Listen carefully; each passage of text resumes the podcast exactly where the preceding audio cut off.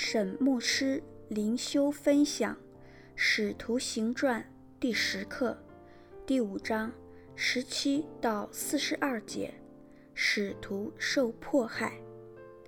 经文：大祭司和他的一切同人，就是撒都该教门的人，都起来，满心记恨，就下手拿住使徒，收在外间。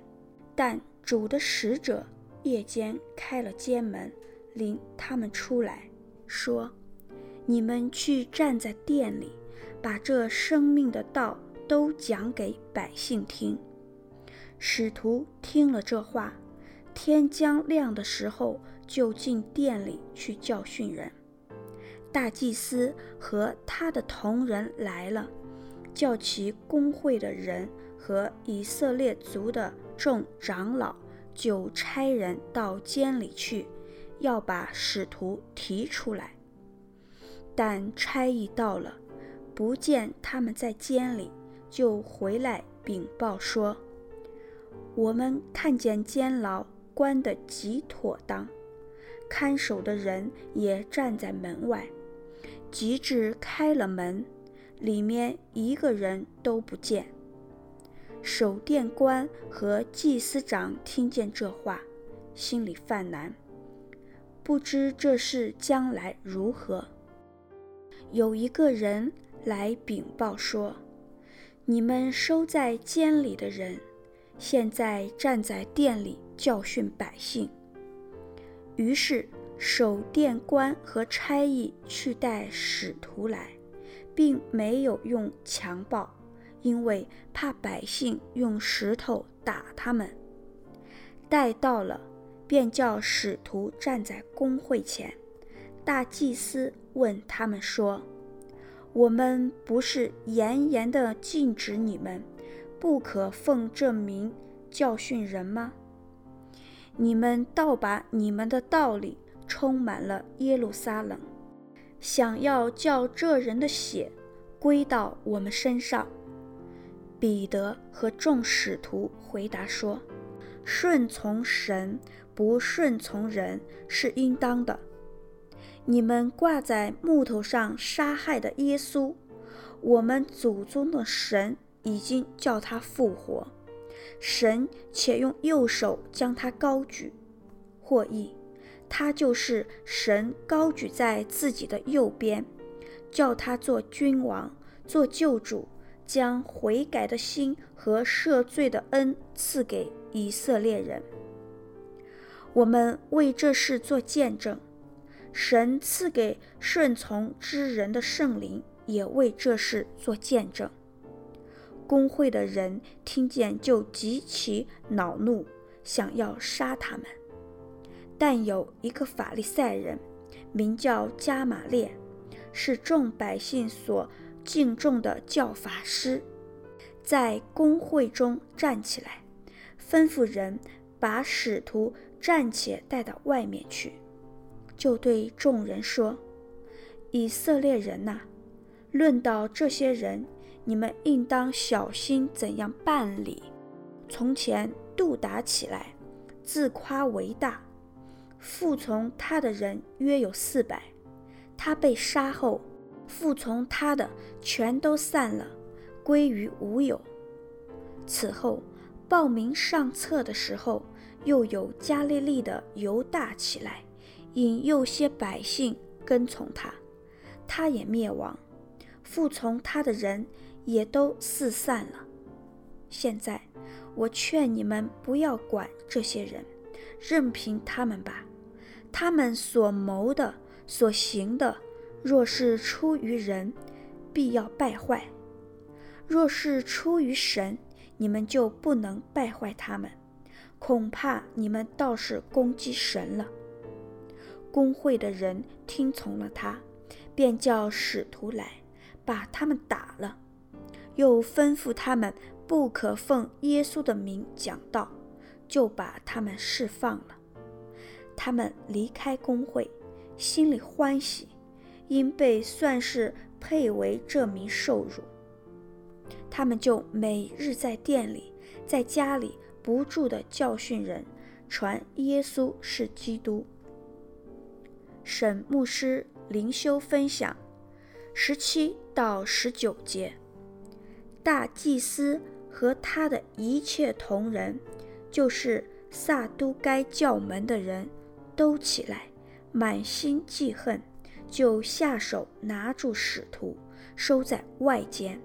但主的使者夜间开了监门，领他们出来。主的使者就是天使。这段经文明显地告诉撒都该人，神与主的门徒同在。讽刺的是，把使徒送进监狱的撒都该人，原来是不相信有天使的。二十四节，守殿官和祭司长听见这话，心里犯难，不知这事将来如何。心里犯难的意思是觉得很困惑。参照新译本，面对如此明显的神迹。宗教领袖们却对使徒们如何从关得极妥当的监牢中逃脱感觉很困惑。今天也有人面对耶稣复活的神迹或其他神迹，感觉很困惑，不肯相信。愿神怜悯他们。二十六节。于是守殿官和差役去带使徒来。事实上，这就是再度逮捕使徒们。二十八节，我们不是严严地禁止你们不可奉这名教训人吗？请注意，大祭司说不可奉这名教训人，他连耶稣的名都不愿意提起。只说奉这名，但彼得和使徒们在下面四节经文二十九到三十二节中，却再度勇敢地控诉他们杀害了耶稣。三十节，你们挂在木头上杀害的耶稣，我们祖宗的神已经叫他复活。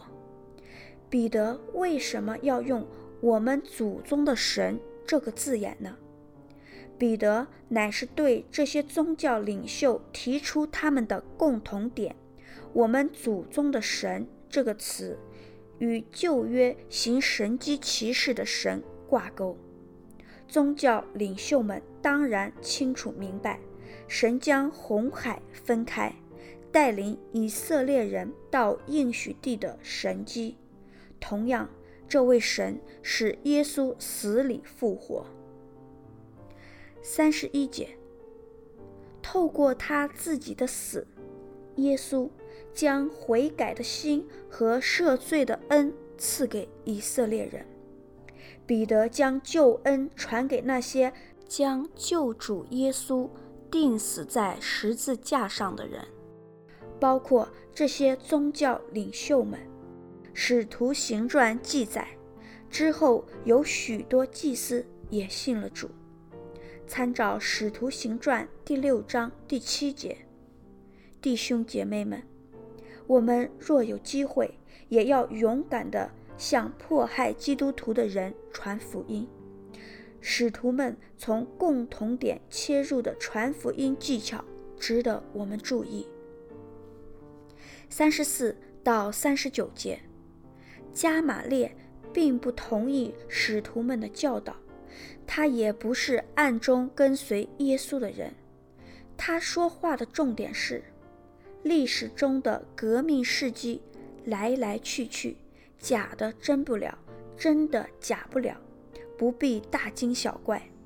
耶稣基督道成肉身，复活升天，至今已经两千年，恰恰证明了。迦玛列所说的：“若是出于神，你们就不能败坏他们。”四十一节，他们离开工会，心里欢喜，因被算是配为这名受辱。初期教会面对困难的态度值得我们学习。